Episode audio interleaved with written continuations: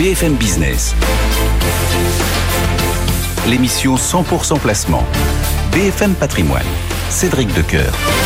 C'est parti pour BFM Patrimoine, vos deux heures quotidiennes d'expertise liées au monde de vos placements. Et pour bien comprendre votre épargne, il faut aussi bien comprendre l'économie. Et toute l'info éco vous est apportée par Stéphanie Colo. BFM Business, l'info éco, Stéphanie Colo. Et on commence par une salve de résultats d'entreprise. Ce matin encore, d'abord Airbus qui publie un nouveau bénéfice net record de 4,2 milliards d'euros. En 2022, le chiffre d'affaires progresse de 13% à près de 59 milliards malgré les difficultés liées aux cadences de production. L'avionneur européen a livré 661 avions l'an passé contre 720 planifiés à l'origine. 720, c'est aussi le nombre d'appareils que le constructeur entend livrer cette année. Airbus qui discute avec Atos pour acquérir une part d'Evidian, la branche cybersécurité du groupe informatique. Une nouvelle phase de discussion a débuté. Le constructeur aéronautique est prêt à faire une offre pour un peu moins de 30% du capital. Dans l'automobile, le redressement de Renault se confirme. Le chiffre d'affaires bondit de 11% sur un an à plus de 46 milliards d'euros porté par la hausse des prix et malgré une perte de 2,3 milliards liée au retrait de Russie. Le constructeur double sa marge opérationnelle à 5,6% du chiffre d'affaires et vise 6% de marge cette année. Renault annonce, Renault annonce qu'il versera en 2023 son premier dividende depuis 2019. Du côté de chez Orange, le bénéfice net est multiplié par 3 en 2022 à 2,6 milliards d'euros, porté par une forte croissance en Afrique Moyen-Orient et euh, la bonne performance des services de détail. Christelle Edman présente ce matin euh, son nouveau plan stratégique. Euh, priorité est donnée au réseau télécom, à la zone Afrique-Moyen-Orient, mais aussi à la cybersécurité. L'opérateur entend devenir leader européen sur ce marché en visant 1,3 milliard d'euros de chiffre d'affaires d'ici à 2025. Schneider Electric publie des résultats records en 2022 avec un bénéfice net en hausse de 9% à près de 3 milliards et demi d'euros, tiré par l'expansion des marchés de l'électrification et de l'efficacité énergétique. Le groupe acte son changement de gouvernance avec le départ en mai de Jean-Pascal Tricoire qui cédera la direction générale tout en gardant la présidence.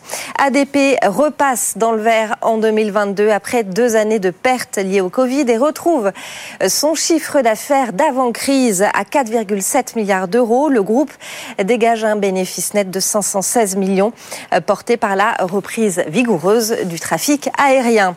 Et puis c'est aujourd'hui la cinquième journée de mobilisation contre la réforme des retraites. La participation s'annonce en baisse en raison des vacances scolaires. 30% des vols à Paris-Orly sont annulés.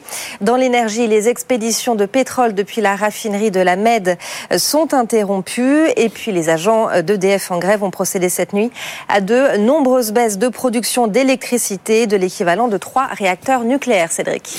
Merci beaucoup Stéphanie. On se retrouve tout à l'heure à 11h pour suivre cette actualité économique. Et nous tout de suite, on se connecte au marché financier. BFM Patrimoine, l'émission 100% placement sur BFM Business. Grâce à Antoine Larigauderie que l'on retrouve depuis le siège d'Euronext à la Défense. Bonjour Antoine. Et cette nouvelle séance qui démarre sur une tendance à la hausse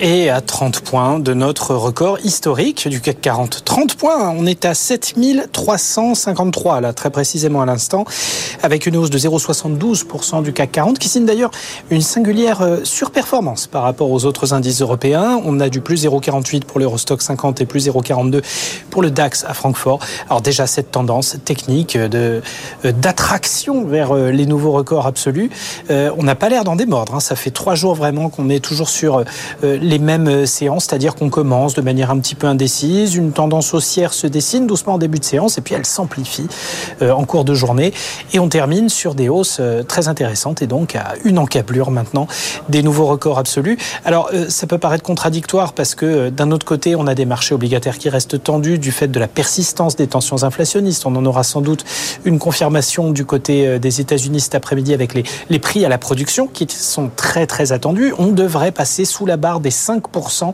de cette, euh, euh, des 6% de cette fameuse inflation sortie d'usine. On devrait passer d'un petit peu plus de 6% à 5,2%. Or, on a vu du côté des prix à la consommation que les tensions persistaient, que la Fed pourrait euh, y trouver ombrage et, durcir un petit peu son processus de normalisation à nouveau. Mais on voit parallèlement que les marchés actions bah, en profitent pour continuer à grimper. Donc du coup, c'est cette mécanique de la mauvaise nouvelle qui devient une bonne nouvelle euh, qui nous entraîne et le CAC 40 reste bien orienté. Alors on a aussi le soutien des résultats d'entreprise, faut bien le dire, et on a des très très belles performances euh, en tête des progressions du CAC 40. On a Orange qui gagne quasiment 5%, on est à 4,95, 10,47 euros. On a Pernod Ricard aussi plus 4,22 à 197,35 euros. Airbus aussi qui est salué plus 2,4% à 121,94 euros. Et sur le SBF 120, très belle performance d'Atos qui gagne 8% à 12,76. On a Orange plus 5% à 10,47 ou encore Veralia, plus 4,52 à 36,54 euros. Là encore, c'est du solide. Hein. Cette moisson de résultats est quand même très positive. Euh, en revanche, à la baisse, a signalé Ipsos, moins 4,37% à 59,10 euros. On a Clépierre, moins 3,84 à 23,27 euros. Aéroport de Paris, dont vous avez parlé, qui euh, est accueilli par une baisse, à moins 3% à 139,65 euros. C'est Renault qui signe la plus forte baisse du CAC, à moins 1,5%. 42,46 euros. Le CAC, donc plus 0,67. On est à 7349 points et l'euro face au dollar 1,0709. Cédric. Antoine Larigauderie, depuis ce siège d'Euronext à la Défense et ce CAC 40 qui évolue donc euh, tout près de ses plus hauts. Euh, on continue bien évidemment à parler tout de suite du monde action. BFM Business, BFM Patrimoine, Pépite Zepipo. Grâce à Robin Leclerc qui nous attend chez IDEMID Cap. Bonjour Robin. Bonjour. Merci d'être au rendez-vous ce matin pour nous proposer un éclairage sur Voyageurs du Monde. Pourquoi ce, choix ce matin?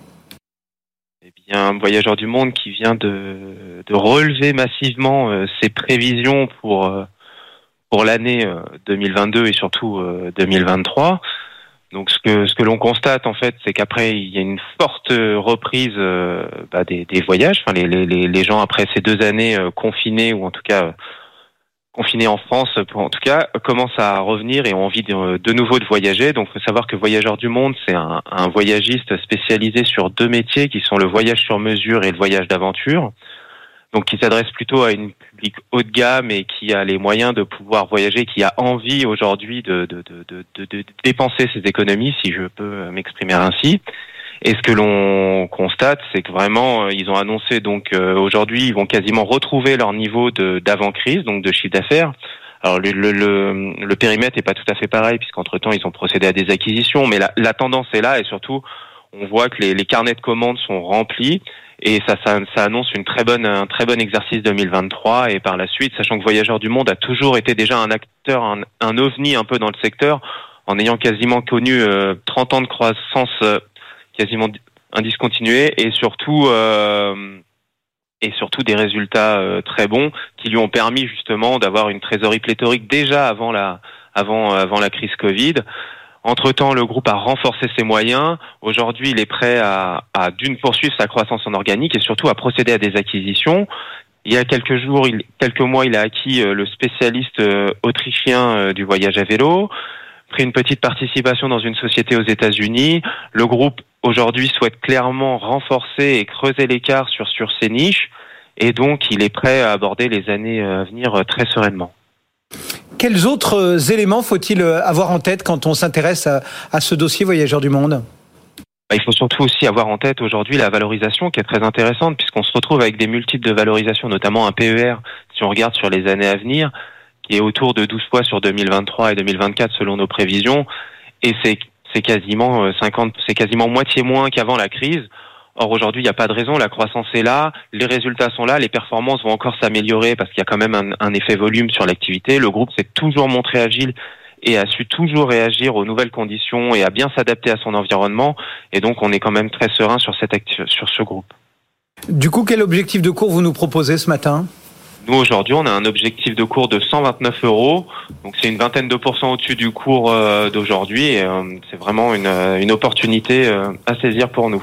Robin Leclerc, donc, et cet éclairage proposé dans Pépite et Pipo sur Voyageurs du Monde, recommandation d'achat, objectif de cours 129 euros. Le marché parisien, lui, est en hausse toujours ce matin, même si on a déjà touché, entre guillemets, le, plus haut du jour pour le moment, euh, plus 0,73%, 7353 points. Merci beaucoup, Robin Leclerc, ID Midcaps, qui nous accompagnait ce matin.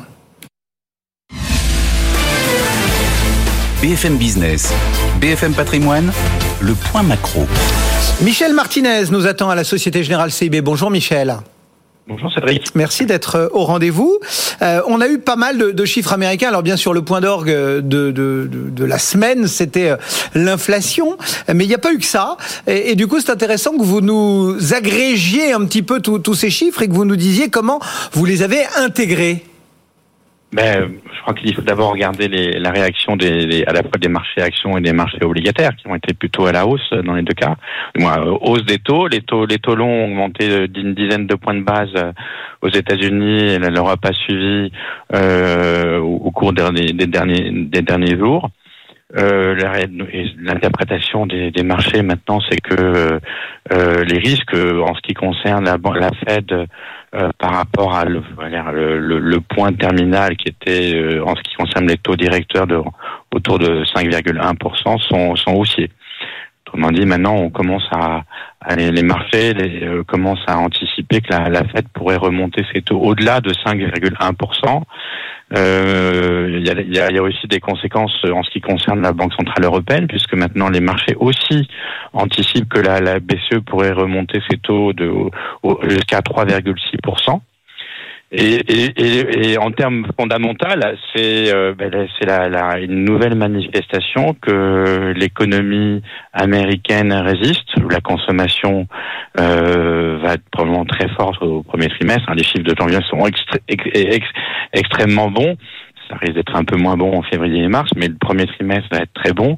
Et en ce qui concerne l'inflation sous-jacente, le, vous l'avez mentionné, on a des, des aux États-Unis, une inflation plutôt totale à 6,4%, sous-jacente à 5,6%, et surtout une tendance récente, un momentum qui est euh, significativement, significativement au-dessus de 4,5, d'où les risques aussi en ce qui concerne la Fed.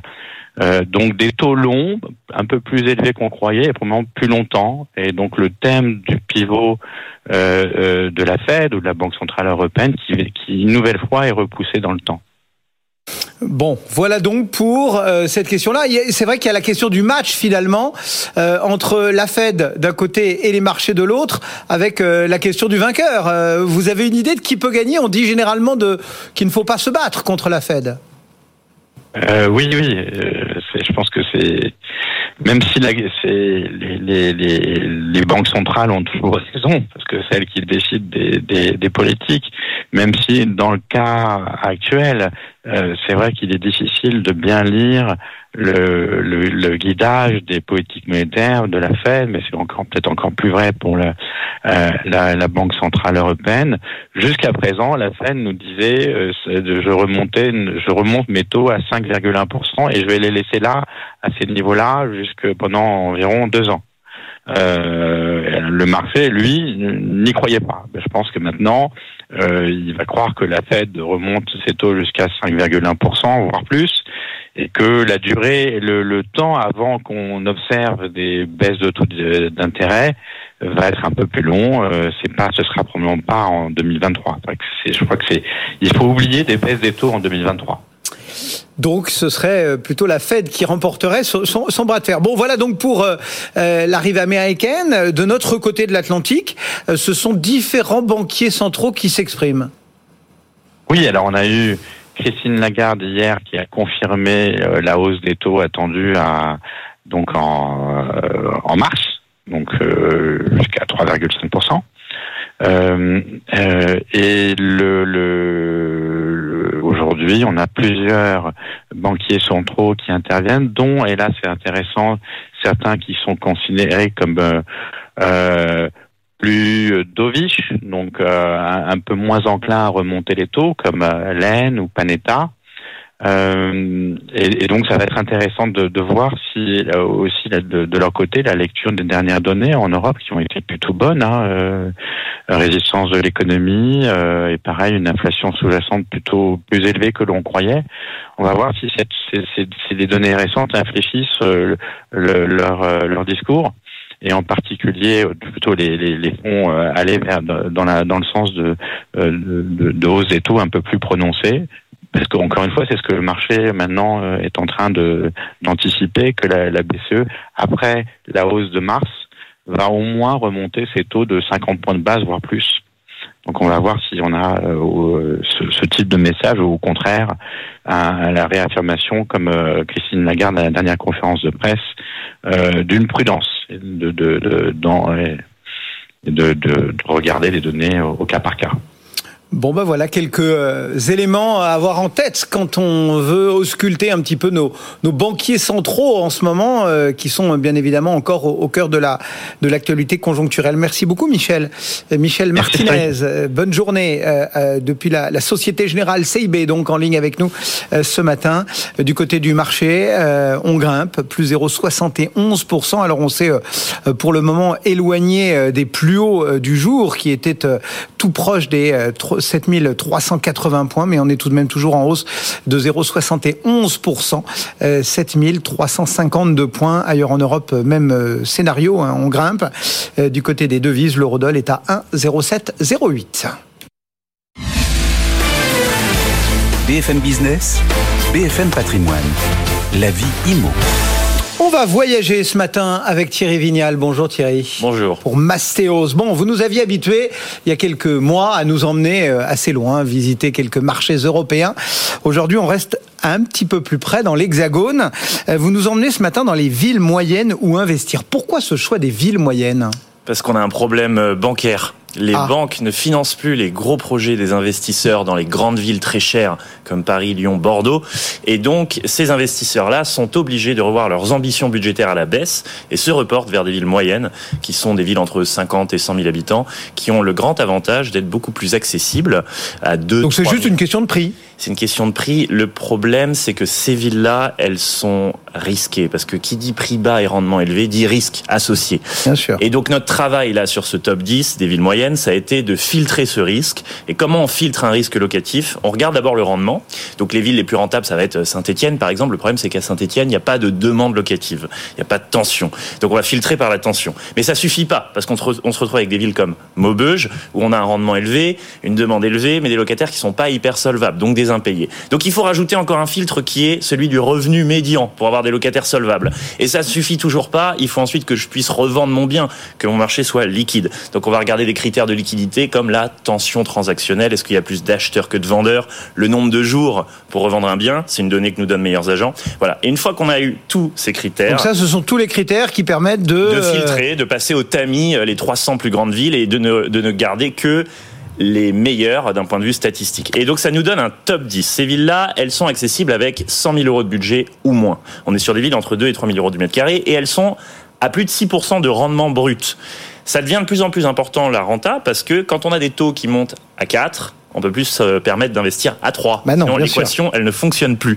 Et donc on se retrouve. C'est comme le livret A, c'est comme, enfin, voilà. Voilà. Et non, mais ça pousse vraiment. En fait, ça pousse, ça chasse les investisseurs vers des villes euh, plus rentables et potentiellement plus risquées. Donc là, on a, on a filtré et on se retrouve avec un top 10 qui sont euh, des villes très mignonnes. Euh, on a Thionville. Alors, j'ai donne et puis on, rentrera dans le détail. Thionville, nord-est, Draguignan dans le sud, Cholet à l'ouest, Niort, Montélimar, Montauban. Colmar, Albi, Dunkerque et Melun. Ces villes-là, elles ont toutes en commun une chose, c'est qu'elles sont rentables sans le risque qui va avec. Et on peut essayer de rentrer et de zoomer pour voir pourquoi. Par exemple, Thionville, typiquement, c'est une ville qui offre 6,5 de renta, qui est accessible à 2300 euros du mètre carré. Et pourquoi elle est si intéressante? Parce que les gens qui y habitent et qui louent sont des travailleurs qui vont chercher les revenus au Luxembourg. Et eh oui. C'est une ville frontalière. Donc on a des gens qui sont fortunés, des locataires qui ne feront pas d'impayés et une vraie demande locative qui vient du fait que c'est une ville de passage. Donc les gens n'achètent pas, ils louent, les prix restent bas, les loyers élevés. On a un peu la même chose avec une ville euh, comme euh, Niort. Niort, j'adore, c'est une ville à moins de 2000 euros du mètre carré. Ça, ça sent le. Michel Houellebecq disait que c'était la ville la plus laide de France. C'est peut-être pour ça qu'elle est euh, si peu chère. Moi, je la trouve très mignonne. En tout cas, elle a ce grand avantage d'être très rentable, très accessible. Et c'est la capitale des banques, des assurances et des mutuelles. Donc, on a un dynamisme et un taux d'emploi très fort. C'est une ville de 60 000 habitants. Les gens y gagnent en moyenne 25 000 euros. Euh, on a une très forte tension transactionnelle et euh, on n'a aucun problème à louer. Ces villes qui sont fantastiques d'un point de vue locatif. On va peut-être pas y passer une lune de miel. Je pense à Dunkerque. Euh, on est un peu moins de 7%. On a, on a 18% plus d'acheteurs. Thierry va se faire à la fois des copains et à la fois des ennemis. Voilà. Mais au moins, je les mets en avant, ces villes, et donc Ouais. elles vont être dynamisées par les flux des Donc investisseurs. Dunkerque, ouais, locatifs. vous nous disiez? Dunkerque, on est à 7. Alors, euh, alors on n'a pas les rentas ici sur ce tableau. On est à 7% de, de renta, ce qui est gigantesque. Euh, on est à un peu moins de 2000 euros du mètre carré. Les gens, ils gagnent bien leur vie. Il y a une vraie activité. Il y a un peu moins de 100 000 habitants. Et euh, il y a un truc aussi qui est intéressant dans ces villes-là, c'est que le foncier est bas, mais les revenus sont élevés. Et donc, on a un pouvoir d'achat moyen des habitants en termes de foncier qui est assez élevé. À Paris, un habitant peut acheter 20 mètres carrés en moyenne. C'est pas beaucoup. Quand on va sur une ville comme Niort, un habitant de Niort peut acheter 89 mètres carrés. Et qu'est-ce qu'elle nous dit, cette statistique? Elle nous dit que c'est des villes qui ont vocation à s'apprécier dans le temps parce qu'on a des ménages qui sont capables de tirer les prix vers le haut. Et donc ces, ces villes-là, ce top 10 sont un peu des anomalies. Mais euh, pour autant, vous disiez, il faut aussi qu'on puisse revendre, c'est important. C'est-à-dire que les investisseurs aujourd'hui qui euh, se diraient, bon bah tiens, ouais, ok, Dunkerque, ça fait pas rêver, mais je vais y aller, euh, il, va avoir de la rentabilité pendant un temps. Ok. Et un jour, il pourra revendre, entre guillemets, promettez-vous. Euh, mais est-ce que euh, ça veut, est-ce qu'il pourra euh, revendre avec une plus-value? Enfin, en clair, ou est-ce qu'il y a un risque que justement les prix s'emballent? Enfin, on peut euh, faire un petit parallèle avec Ouais. certaines. Effectivement, c'était de grandes métropoles euh, euh, régionales qui ont attiré notamment des Parisiens euh, parce que justement les prix étaient très bas et qui après, on peut penser à Nantes, on peut penser à Rennes, on peut penser à Bordeaux et qui après, celles qu'on a grosso modo appelées les villes TGV et qui après se sont retrouvées handicapées aussi par cette, par une très forte hausse de prix qui a euh, perturbé les habitants et qui a perturbé aussi parce qu'il y a eu une petite érosion des prix à, certains moments, bah, des investisseurs qui avaient euh, cru surfer la bonne vague et qui s'étaient retrouvés euh, pas loin d'être sur les rochers, quoi. Absolument. En général, ils arrivent un peu tard, ces investisseurs-là. Le train, euh, le TGV est déjà passé. Par exemple, Ouais. pour Bordeaux, c'est les prix se tassent. Nous, les, les villes de ce top 10, elles ont la particularité, dans un marché baissier, de gagner 5 à 10% Draguignan, qui est dans le classement, a pris quasiment 10 cette année. Et en, général, on choisit entre du, de la plus-value et du rendement, et c'est un peu indissociable. Là, on a vocation à avoir les deux, parce que, euh, parce que ces villes-là, on, part de très bas, et on observe le flux qui, est en train de se diriger vers ces villes, et on observe la dynamique de prix haussière. Et, et surtout, on a un revenu qui est élevé, donc ça, ça, ça capte euh, les prix à la hausse. Ce qui est plus le cas dans les grandes villes, où les revenus sont très bas par rapport au prix, et où les banques euh, refusent les financements aux investisseurs dans ces villes-là. Et donc c'est pour ça qu'on a une dynamique des grandes que villes. en suivant euh, vos critères, en suivant ce palmarès, aujourd'hui, un investisseur, il a, on va mettre des gros guillemets, mais la garantie que sa banque va le regarder de façon intéressée. Oui, parce que c'est des villes qui sont accessibles avec des budgets à 100 000 euros ou moins. Et 100 000 euros pour le commun des mortels, chez les investisseurs, ça passe. Ça passe encore. Et pour la liquidité, on a quand même filtré. On a regardé le nombre de jours qu'il fallait pour revendre un bien en traquant les annonces en ligne. On a regardé le, le nombre d'acheteurs par rapport au nombre de vendeurs, c'est la tension transactionnelle. On a regardé la taille de la ville elle-même. Il faut que ça fasse au moins 50 000 habitants. Une fois qu'on a ça, on a un indicateur de liquidité et on a des très belles alternatives aux grandes villes. Cholet est une excellente alternative à Nantes. Montauban est une très bonne alternative à Toulouse. Colmar est une très bonne alternative à Strasbourg. Des villes deux fois moins chères que leur ville principale, 50% qui plus reste rentables très accessible. accessible à moins d'une heure, grandes à métropoles, moins d'une ouais. heure, donc ils profitent du rayonnement et qui restent très rentables pour un même niveau de risque. C'est ça qu'on cherche, c'est des alternatives aux grandes villes. Bon, donc on a quelques pistes d'investissement. Mal- malgré tout, je, je- euh, allons un tout petit peu plus loin, et ça va pas être euh, très éloigné de, de- de vos canons de beauté euh, chez Mastéos. Quelle est la qualité du bâti? Euh, Est-ce que, justement on va se retrouver avec euh, un gros budget travaux, avec euh, des questions de passoires énergétiques, avec, enfin voilà, dans toutes ces villes-là, j'imagine que vous n'êtes pas passé à côté de, de, cette grille de lecture non plus. Absolument. C'est un très bon point. Les passoires thermiques, il faut faire très attention dans ces villes-là parce que le, le bâti est, est, est, de moindre qualité, on peut le dire, et il y a plus de DPE F et G. Et le problème, c'est que le coût d'une rénovation énergétique aujourd'hui en France, c'est 1000 euros du mètre carré quand on parle de G. Donc quand on est sur des villes qui sont à 2000 euros du mètre carré et qu'on a 1000 euros de budget ah travaux réno énergétiques, on fait paye 3000 euros du mètre carré. Exactement, on paye 50% pas très de son bon en foncier. maths, mais et voilà, bah, l'équation est juste. Et en l'occurrence, euh, l'équation ne fonctionne plus quand on paye 50% de son foncier en réno énergétique. Donc attention aux DPE dans ces villes-là. Et d'ailleurs, je me demande comment le gouvernement va faire pour tenir ses objectifs dans des villes à moins de 2000 euros du mètre carré, parce que les, les vendeurs sont pas prêts à faire 50% de discount sur le prix. Et je ne sais pas que, que comment ça, ça, fonctionne financièrement pour faire 1000 euros de réno énergétique par mètre carré. D'autant qu'on rappelle ce que Marie Cœur de Roy, euh, qu'on salue au passage, nous disait euh, en début de semaine, c'est que les artisans euh, qualifiés RGE, ils sont ils dans sont les grandes villes, assez peu assez peu bien répartis. Ouais, ils quoi, sont pas à Montélimar. Très mal répartis. Ouais, absolument. Donc on a un vrai problème sur les passoires thermiques et je ne sais pas comment on va le résoudre. En tout cas, pour les investisseurs qui se lancent, attention au DPE. Mais gardez espoir, malgré ce contexte morose, il reste quand même d'excellentes opportunités pour les petits budgets. Eh bien voilà, quelques idées si vous souhaitez investir et qu'effectivement les prix des grandes métropoles euh, vous semblent ou vous sont inaccessibles. Euh, vous avez quelques pistes grâce à Thierry Vignal et Mastéos. Merci d'être passé nous voir. Merci. À la prochaine. Euh, le CAC 40, lui, il progresse quasiment 1%, 7367 points. On va voir dans une toute petite poignée de secondes ce qu'en pensent nos traders. Y a-t-il des opportunités? Peut-on pousser les feux et jusqu'où? On les interroge dans un instant. À tout de suite. BFM Business. L'émission 100% placement. BFM Patrimoine. Cédric Decoeur. Chaque euh, matin, deux traders euh, vous offrent une petite note graphique, technique, afin que, comme les investisseurs professionnels, vous puissiez avoir toutes les clés en main pour vous faire votre idée sur la tendance du moment. Euh, on retrouve donc depuis Perceval Finance Conseil Jean-Louis Cussac. Bonjour Jean-Louis. Et depuis IG, Alexandre Baradez. Bonjour Alexandre. Bonjour. Merci à tous les deux d'être là ce matin pour regarder ce marché qui pousse peut-être toujours un peu plus haut les feux. Euh, Alexandre Baradez, jusqu'où le CAC a-t-il euh, la possibilité d'aller? Ah, Sur du FOMO, il peut aller 10% plus haut, euh, 15%, 20%. J'exagère un peu, mais euh, la phase à laquelle nous sommes actuellement, je pense, c'est pas une phase d'adhésion euh, à la macro, à la réalité des taux, à la réalité de l'inflation. c'est un marché qui dont les acteurs, je pense, beaucoup n'étaient pas là sur le rallye du T4, euh, et qui du coup rentrent sur le rallye euh, du début d'année parce qu'on ne peut pas rater de rallye d'affilée.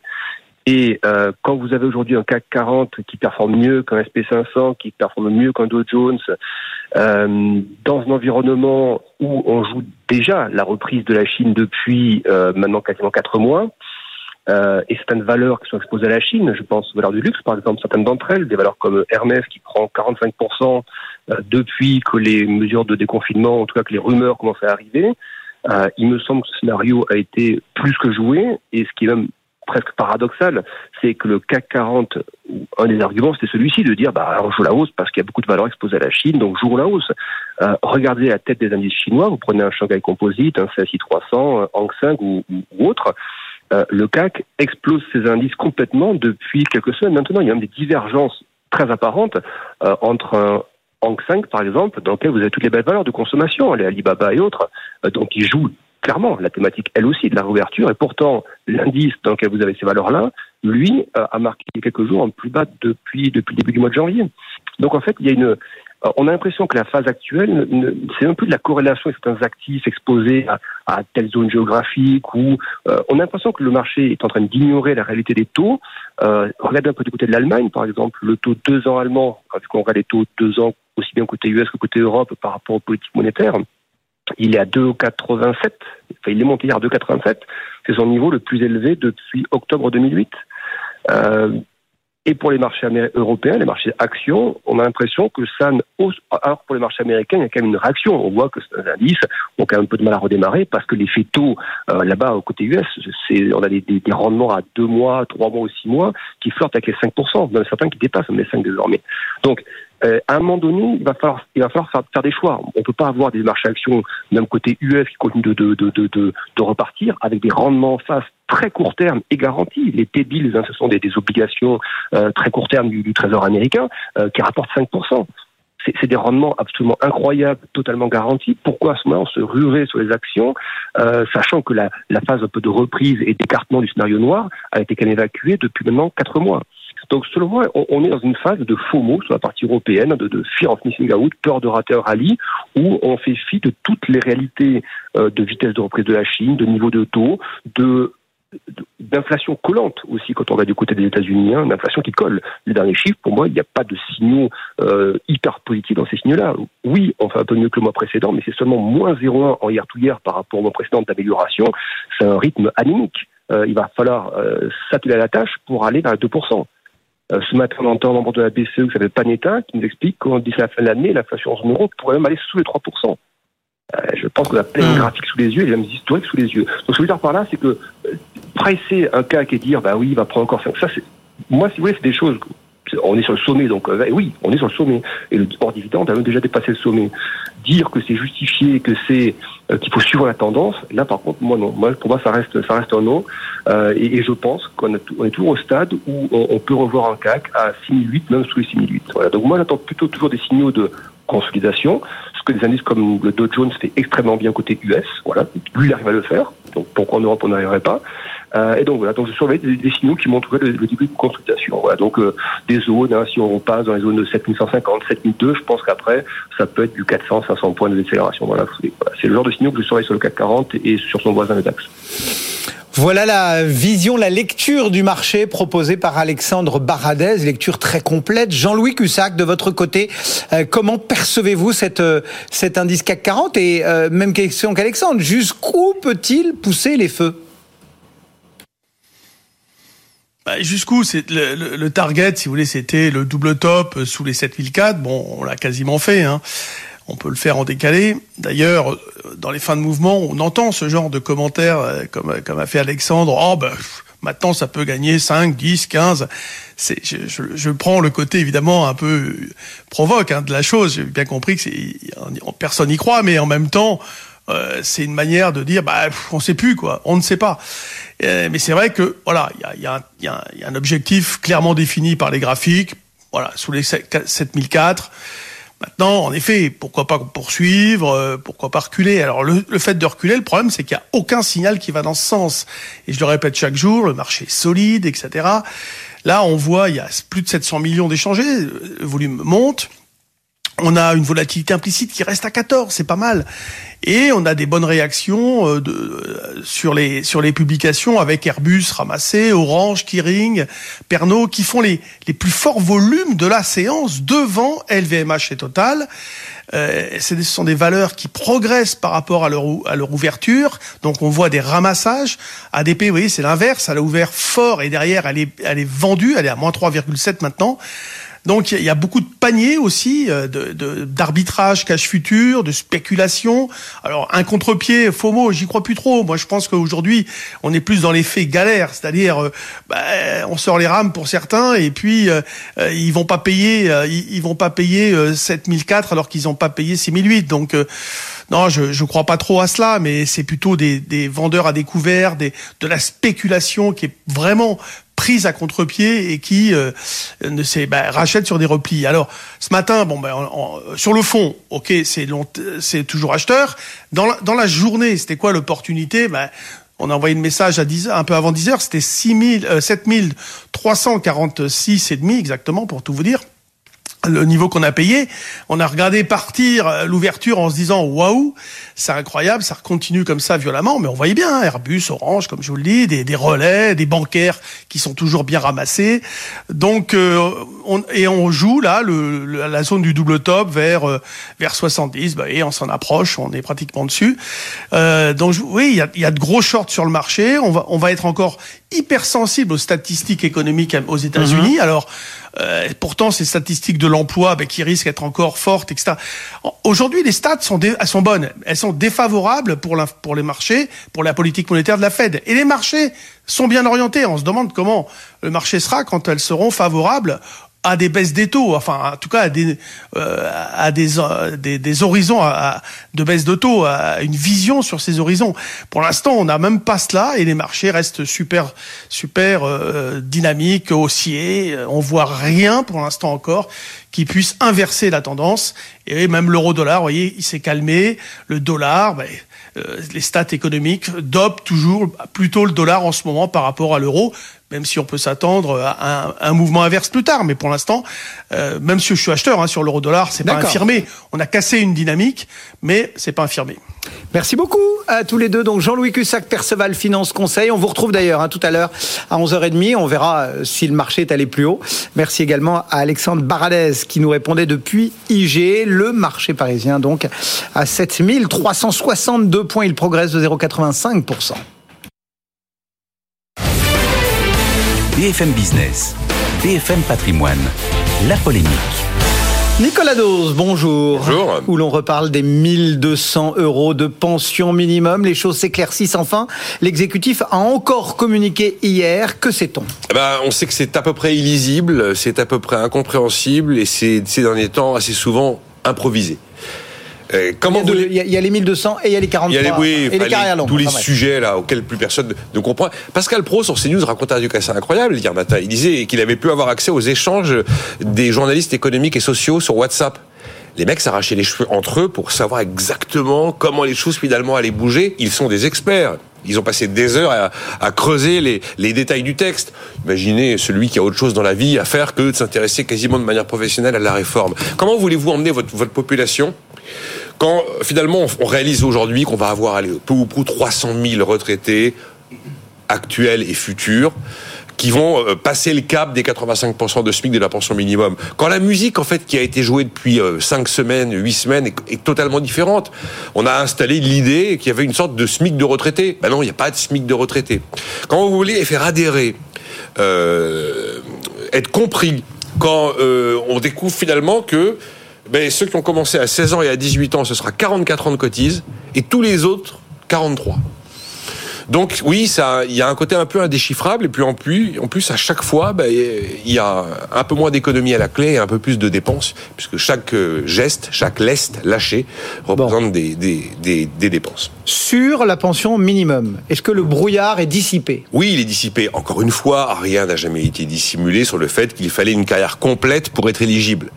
Sauf que c'est pas exactement comme ça que les choses ont été dites et c'est le point crucial sur lequel il fallait marteler. Il n'a pas été martelé, celui-là.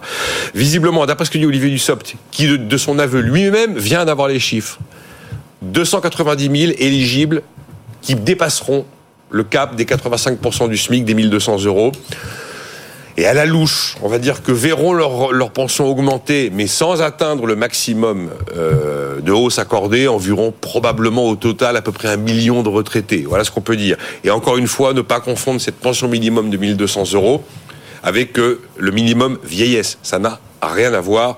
Et là aussi, s'est installé l'idée que les deux étaient sorte de, c'était un produit commun. Non, il y en a un, c'est une pension de retraite, l'autre, c'est un minima social. Voilà. C'est clair là je... Oui, oui. Bon. L'autre sujet, ce sont les carrières longues. Alors, ce que je retiens, outre le côté lunaire, même cosmique, du 43 ans ou 44 ans en fonction du début euh, de, l'âge auquel on a commencé à travailler.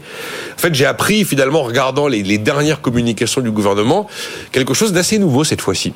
C'est que l'histoire des carrières longues, dans la, version définitive, enfin la définitive, celle du moment où nous parlons, ils sont quasiment pas concernés par la réforme de la retraite pratiquement personne ne voit sa situation changer entre la situation d'aujourd'hui avec la réforme Touraine déjà en cours. Ah oui, bien sûr. En, considérant qu'on prend la situation d'aujourd'hui avec la, réforme Touraine aboutie. La réforme Touraine a 43 ans de cotise. Hein. Donc euh, c'est la situation d'avant, on va dire. Et la, la, situation future avec la réforme, eh ben, euh, ceux qui ont commencé à 15 ans, ils sont pas très nombreux. Hein. Avec la réforme Touraine aboutie, ils partent à 60 ans, ils cotisent 45 ans. Eh ben avec la réforme telle qu'elle est écrite aujourd'hui, c'est plus 60 ans, c'est 58 ans. Et c'est plus 45 ans de cotisation, c'est 43 ans. Vous prenez ceux qui ont démarré à 16 ans, à 17 ans, à 19 ans, à 20 ans, entre le avant réforme Touraine aboutie et la réforme d'aujourd'hui telle qu'elle est écrite, ils partent au même âge et exactement avec le même nombre d'annuités. Donc euh, la réforme est invisible pour eux. Je pense que beaucoup, très peu de personnes ont ça en tête. Je sais même pas dire si le gouvernement s'en est rendu compte. Et vous prenez en fait le perdant. Alors, alors va comprendre Charles, celui qui a commencé à 18 ans, avec la, le système actuel et la Touraine, il part, il y a 61 ans, il cotise 43 ans. Euh, demain, c'est 62 ans et 44 ans. Bon. Bon. Mais euh, Allez faire comprendre. Mais c'est quand même une- un sujet qui concerne presque enfin, toute la population. On peut pas avoir besoin d'y passer des plombes en se spécialisant sur le sujet pour essayer d'en extraire l'état d'esprit global. Ah, l'état d'esprit global, travailler plus. Voilà. Donc euh, voilà. Et ben voilà, Nicolas Dose a essayé une fois de plus de démêler le Mais bon grain de vous vous souvenez, je vous avais fini par vous dire sur la, la, la- celle à point à la précédente que euh, il y a eu un moment où y je ne comprenais plus. Je ne comprenais plus où on allait, qui faisait Là, vous quoi. comprenez encore. Bah, C'est un plus pour nous. C'est quand même- normalement, normalement, c'est une paramétrique de base. Hein, c'est pas non plus le Pérou, mais là, euh, c'est devenu un peu, un peu spécial. Merci Nicolas. Voilà. Le CAC 7361 points, il progresse de 0,83%. BFM Patrimoine, l'émission 100% placement sur BFM Business. Et on accueille ce matin Damien Filosa. Bonjour. Bonjour, Merci d'être avec nous. Vous êtes family officer, responsable du département droit du patrimoine de Fidal à Aix-Marseille. Euh, et on plonge ce matin avec vous dans le capital de ces fameuses ETI, euh, de la détention de ce capital dans la famille, de la circulation de ce capital. Euh, bon, c'est essentiel, mais il va falloir que vous nous expliquiez, que vous nous initiez un peu. Oui, alors euh, chez euh, dans le cabinet euh, droit du dans, le cabinet Fidal, pardon, euh, nous sommes vraiment euh, attachés à la notion d'ingénierie euh, de la transmission parce que euh, les actions de société sont des biens immatériels très particuliers qui confèrent des prérogatives spéciales euh, en termes d'information euh, financière, d'information sur la gestion quotidienne, sur la stratégie euh, du groupe ou de l'entreprise, euh, en termes d'implication euh, dans la mise en œuvre des, décisions stratégiques qui, qui, qui sont décidées, et puis, euh, et puis en, en dernier lieu, bien sûr, en termes financiers, puisque euh, les actions, bien entendu, permettent de, de, de profiter des, des distributions euh, à la fois ordinaires et, et exceptionnelles. Donc, Il faut organiser et être ingénieux. Vous, vous avez parlé d'ingénierie de la transmission. Euh, à quoi renvoie cette notion, justement? Alors, elle, elle renvoie aux, aux soins mis, euh, vraiment aux soins particuliers mis à, tout faire pour que euh, la transmission soit, soit réussie. Euh, une transmission d'entreprise réussie euh, repose sur, sur trois piliers. Euh, c'est une vision, c'est une progressivité dans le, dans le transfert des compétences, et puis, euh, en dernier lieu, euh, c'est une concertation, parce que euh, le but et ce qui est nécessaire, c'est que euh, on ne découvre pas subitement, brutalement, au dernier moment, au, au moment du décès du fondateur, par exemple, qui euh, doit faire quoi. Est-ce qu'il y a quelques clés d'une transmission réussie, finalement?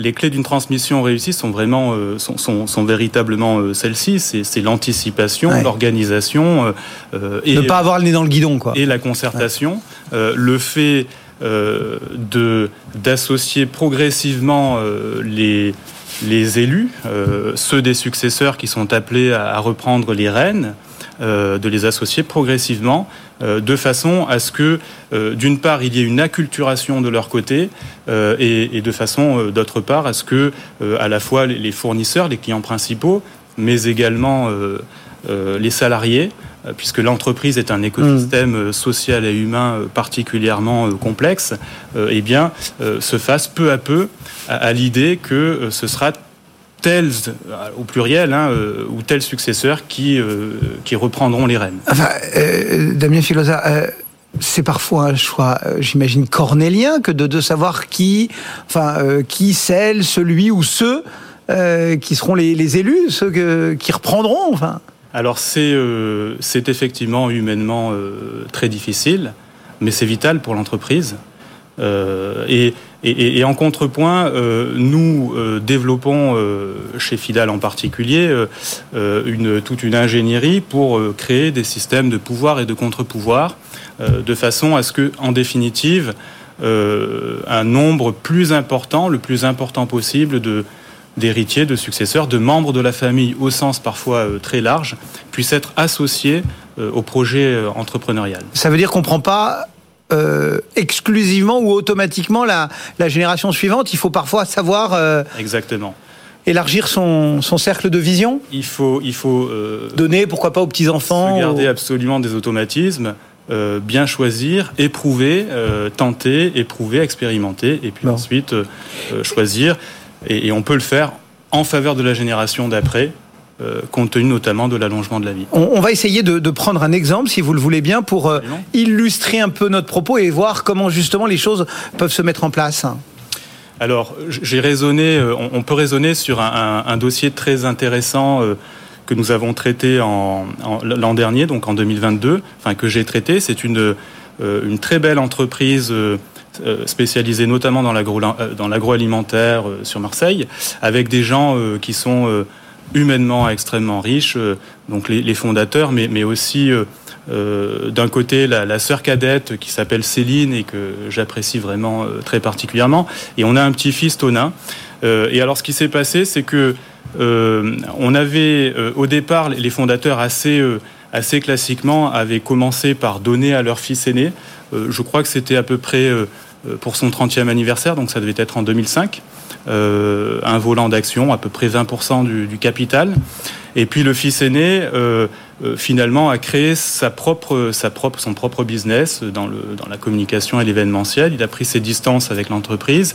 Et c'est en définitive Céline euh, qui, qui, s'est déployée euh, en tant que directrice administratrice et, administratrice et, financière, avec en plus, elle a euh, challengé le, tout ce qui est euh, mise en place de la consolidation euh, comptable de tout le groupe au niveau mondial, donc un, travail énorme, euh, qui a elle aussi reçu un, don équivalent à celui de son frère en 2007, et, et Tonin, qui, qui est diplômé d'HEC, qui est tout jeune, hein, il, il, a, il, vient d'avoir 29 ans à peine, qui est là aussi vraiment quelqu'un absolument formidable, et qui, à partir de la crise Covid, qui a été un moment pour cette entreprise où vraiment il y a eu euh, en fait euh, un surcroît d'activité euh, exceptionnel s'est déployé. Il était fraîchement diplômé et il s'est déployé.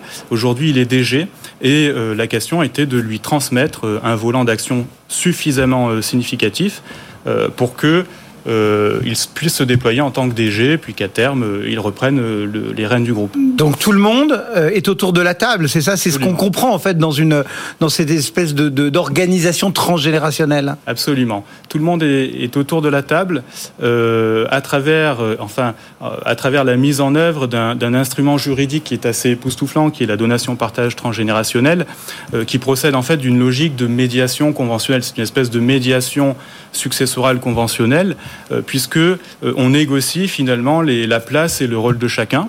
Et, à cette occasion, donc nous avons pu retraiter euh, les dons qui avaient été faits de façon isolée et qui du coup sont juridiquement beaucoup plus beaucoup moins stables.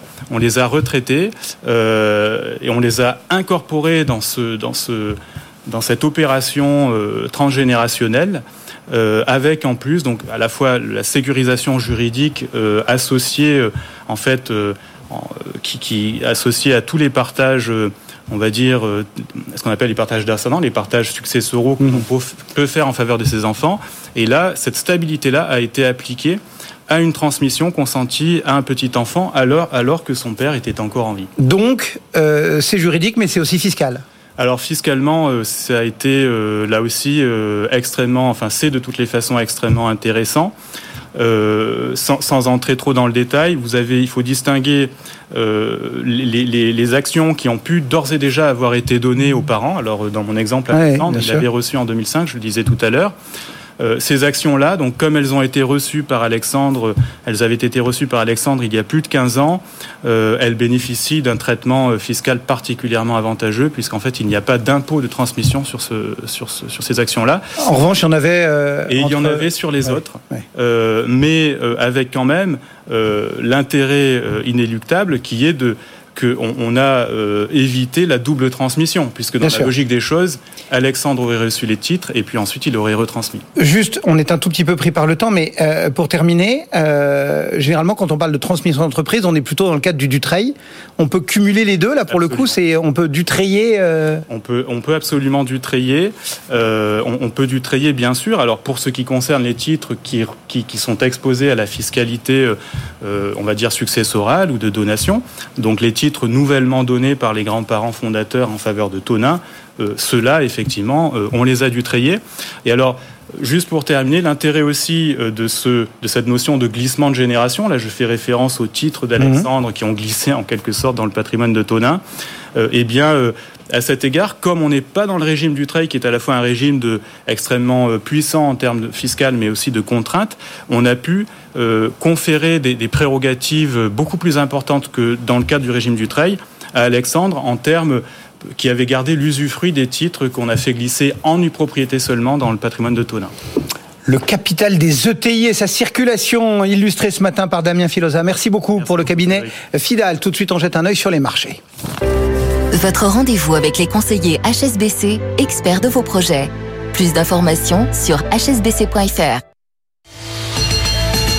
Allez, ce CAC 40 qui tutoie ses plus hauts absolus. On est en hausse de 0,92%, 7368 points pour l'indice. L'Eurostock 50 est également bien orienté du côté de l'Eurodoll. Euh, 1,0693 pour nos marchés. Puis, euh, vous le savez, hein, BFM Business vous accompagne dans la compréhension de l'économie et dans ces marchés haussiers. Je vous propose donc de découvrir ou de redécouvrir, par exemple, ce qu'est un taureau en finance. Nous aussi, on parle de taureau. Taureau, acteur boursier qui anticipe une hausse des actifs. BFM Business, première sur l'écho. BFM Business, BFM Patrimoine, sur le green. Sur le green qui accueille Anne-Catherine Husson-Traoré. Bonjour Anne-Catherine. Bonjour. Pour Novetic. Alors les pétroliers font de substantiels profits. Bref, tout va bien semble-t-il. Euh, et pourtant, bah, vous partagez pas complètement cet optimisme. Alors moi, je suis là pour alerter euh, vos, vos auditeurs sur C'est pas le... tout d'accumuler des sous. Bah, sur le fait qu'à court terme, je suis d'accord, tout a l'air d'aller très bien. Mais en fait, euh, il faut quand même aller regarder un risque qui commence à se matérialiser quand même très sérieusement, qui est un risque juridique sur les allégations, on est sur le green, donc sur les allégations climatiques et vertes du secteur pétrolier. Et pour ça, je prends trois exemples. En fait, il y a Shell, il y a BP, mais il y a aussi Adani. Et pourquoi ces risques juridiques sont à regarder? J'allais dire même en dehors de toute préoccupation climatique, parce que quand ils sont avérés, ils coûtent très très cher. Et euh, ces derniers jours, euh, Client Earth, qui est une ONG juridique, a attaqué euh, devant la haute cour d'Angleterre les, les administrateurs de Shell, le board de Shell, parce qu'ils crédibilisent une stratégie qui, qui n'intègre pas le changement climatique, c'est-à-dire qui fait semblant d'intégrer le changement climatique, et c'est leur responsabilité qui va être mise en cause devant la haute cour d'Angleterre. La petite euh, anecdote amusante, c'est que Shell a déplacé son siège des Pays-Bas en Grande-Bretagne pour échapper aux règles européennes, en particulier climatiques. Donc, il est rattrapé par la patrouille. Mais là où ça devient euh, important pour les investisseurs de comprendre ce genre de sujet, c'est qu'aux États-Unis, devant la SEC, il y a aussi une plainte d'une autre ONG qui s'appelle Global Witness, qui accuse Shell de mentir sur le pourcentage d'énergie renouvelable qu'elle communique publiquement, puisqu'aujourd'hui, ces informations sont des informations pour les investisseurs. Et donc, en gros, Shell dit qu'il a 12%, ce qui fait 2,4 milliards d'investissements dans le vert. Et Global Witness a recalculé la réalité de ces investissements. On sera à 288 millions d'euros, soit beaucoup, beaucoup moins. donc on est autour de 2%. Et donc ça, c'est ce qu'on peut appeler une allégation environnementale qui, la plainte se fait devant la SEC. Donc on est vraiment sur du mensonge aux investisseurs qui serait en plus garanti ou euh, dont la responsabilité serait portée par le conseil. Donc vous pouvez imaginer ce que ça peut coûter. Si on prend, euh, donc ça c'est c'est c'est important d'avoir ça en tête parce que honnêtement ces risques ne sont absolument pas provisionnés Ouais. dans les comptes. Donc si on regarde à l'instant T, super profit. Si on regarde à l'instant- T plus un, voire à l'année prochaine, voire dans quelques mois, ça pourrait coûter très cher. Et en plus c'est des récidivistes puisque Shell en fait a, un- a des procès depuis des années sur le, la pollution du delta du Niger. Hein. Pour information, le delta du Niger, c'est 10 millions de barils. Les, les, les, habitants du delta du Niger pataugent dans le pétrole. Il y a un rapport de 2011 qui explique de, des Nations Unies, qui explique qu'il faudrait 25 à 30 ans pour nettoyer le delta du Niger. Vous imaginez le coût. Et donc il y a plusieurs procédures devant plusieurs tribunaux, y compris en Angleterre, mmh. euh, contre Shell, de la population nigériane qui lui demande de réparer, de faire ces 25 à 30 ans de travaux nécessaires. Pour l'instant, le choix de Shell, ça a été de dire, écoutez, on s'en va. Euh, puisqu'en 2021, il a été condamné et du coup, il a annoncé qu'il se retirait du delta du Niger. Donc, il y a une nouvelle action qui vient d'être déposée, qui est euh, portée par plus de 10 000 habitants du Nigeria devant la Haute Cour d'Angleterre pour exiger de Shell la réparation. Donc là, pareil, c'est pas provisionné puisque ah, Shell considère que c'est mmh. pas son problème. Bon, donc euh, les investisseurs, il, il faut qu'ils suivent ces, euh, ces euh, procédures. Euh, Est-ce qu'il y a d'autres exemples? Alors oui, et qui ont coûté très cher aux investisseurs et en particulier aux fonds de pension britanniques, c'est-à-dire à tous les retraités britanniques, sujet intéressant dans le contexte de retraite actuel. Euh, BP, c'était au départ une stratégie très verte, d'ailleurs son logo le permet puisqu'il est vert, et euh, même en 2001, ils étaient, ils s'étaient rebaptisés Beyond Petroleum, il y avait des panneaux solaires sur toutes les stations, enfin on a une stratégie verte extrêmement efficace. En revanche, elle a été tout de suite... Euh, elle a volé en éclats en 2010, euh, puisque quand la plateforme a explosé, euh, donc quand la plateforme a explosé, et en fait, euh, d'abord ça a une conséquence environnementale monstrueuse, hein, c'est la plus grande pollution dans, les océans, ça il y a eu 11 morts quand même, et puis aussi ça a coûté 69 milliards de dollars à l'entreprise et qui a dégringolé en bourse. Et quand elle a dégringolé en bourse, les fonds de pension britanniques et américains ont eux-mêmes dégringolé. Et vous savez sans doute que le, la pension britannique, elle est variable avec les marchés. Donc quand ils sont hauts, ils, oui, ont ils sont grosses retraites. C'est, la capitalisation privée dans ce cas précis, elle varie. Donc là, effondrement général. Évidemment, tous euh, les fonds de pension britanniques avaient une énorme part de BP. C'était pareil pour les États-Unis. Et du coup, ils ont fait une action collective. Et là, re des milliards. Et donc on voit euh, à quel point tout ça euh, recommence. Et BP a à nouveau une stratégie climatique. Il veut réinventer l'énergie pour atteindre la neutralité carbone, sauf qu'il vient d'annoncer à cause des super profits et à cause de la demande du pétrole qu'il réduisait par deux ses ambitions climatiques à horizon 2030. Donc là aussi, risque non provisionné dans les comptes. Et pour ce qui concerne Adani, cet Indien Alors, effectivement, le Ganani Adani Gate, euh, qui est l'effondrement généralisé à perdu 50% de sa valeur boursière quand même. Pourquoi? Alors là, on est dans de la fraude comptable, révélée par un Hindenburg Research, qui est un, un, organisme de recherche fondamentale américain, qui a révélé qu'en fait, il y avait plus de 500 filiales, euh, beaucoup offshore, qui avaient elles-mêmes plus de 6000 opérations qu'on pourrait qualifier de fraude comptable et qui consistaient à passer des actifs d'une filiale à l'autre.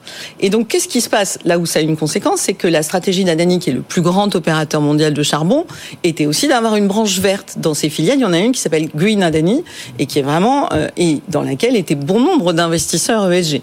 Et alors eux, ils sont en train de partir en courant. Déjà, ils ont perdu 50%, euh, mais en plus parce qu'il s'avérerait qu'à cause de cette cavalerie, on aurait de l'actif fléché vert qui serait en fait allé vers le charbon. Donc là, on est dans une nouvelle forme de greenwashing par fraude comptable. Donc tout ça, c'est des risques. Tous ces risques ont un prix, d'ores et déjà boursier pour Adani, et très vraisemblablement euh, juridique assez vite. Et encore une fois, des, des milliards d'amendes qui ne sont pas provisionnées dans les comptes. Donc attention au risque de long terme. Bon, puis vous pouvez suivre, hein, euh, c'est assez amusant, il y en a certains qui font le compte euh, de la fortune d'Adani sur Twitter. Euh, il aurait perdu donc 19 187 dollars par seconde au cours des 45 derniers jours. Oui, puisque c'était en plus la légende, enfin il est toujours très proche de, de Narendra Modi, mais c'est surtout le premier milliardaire indien comparable à Elon Musk ou autre. Mais ça s'en va très vite, ce genre de fortune. Anne-Catherine Husson-Traoré, Novétique, qui nous accompagnait sur le green ce matin. On est un peu en retard, il est 11h01. On va filer dans un instant sur les marchés, et puis après on retrouvera l'œil du stratège. À tout de suite. BFM Patrimoine, l'émission 100% placement sur BFM Business.